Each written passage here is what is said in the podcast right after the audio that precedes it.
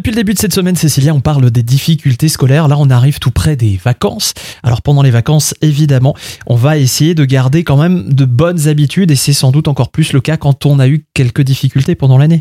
C'est ça, Michael. Alors, ce qui est compliqué, par exemple, pour les enfants qui ont des difficultés avec le geste graphique, avec l'écriture, eh ben, ça va être l'année où on va envoyer le plus de cartes postales, quoi.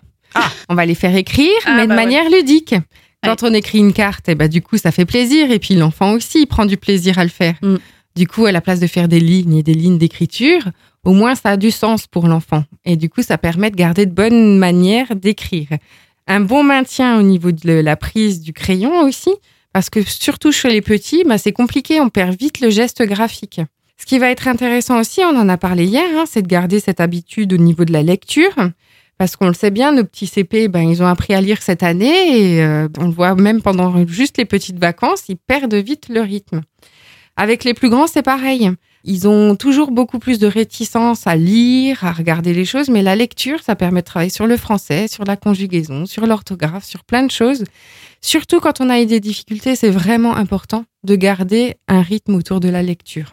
Après, dans les bonnes habitudes, moi, je pense aussi au rythme de l'enfant parce que euh, se coucher tard, souvent, avoir un rythme décalé, eh ben, c'est compliqué après, on le sait bien, pour reprendre ce rythme à la rentrée. Donc, pendant les vacances, garder un bon rythme et puis, euh, comme dit, avoir toujours euh, cet esprit ludique autour des apprentissages. C'est vrai qu'on n'y pense pas, tiens, les faire écrire les cartes postales. Ouais, bah, C'est-à-dire qu'en même temps, j'ai l'impression qu'on écrit aussi de moins en moins de cartes postales. C'est pas faux. Mais Ouais, on peut s'y remettre. On a, on a tendance plus à envoyer des photos avec un petit Ouais, message. bah avec, oui, euh, aujourd'hui, ouais. euh, avec les Mm. smartphones, hein, c'est vrai que c'est beaucoup plus simple comme ça. Bon, en tout cas, il y a une autre solution qui existe pendant les vacances pour les enfants, notamment ceux qui ont eu des difficultés, c'est le soutien scolaire. Est-ce que ça, c'est une bonne solution?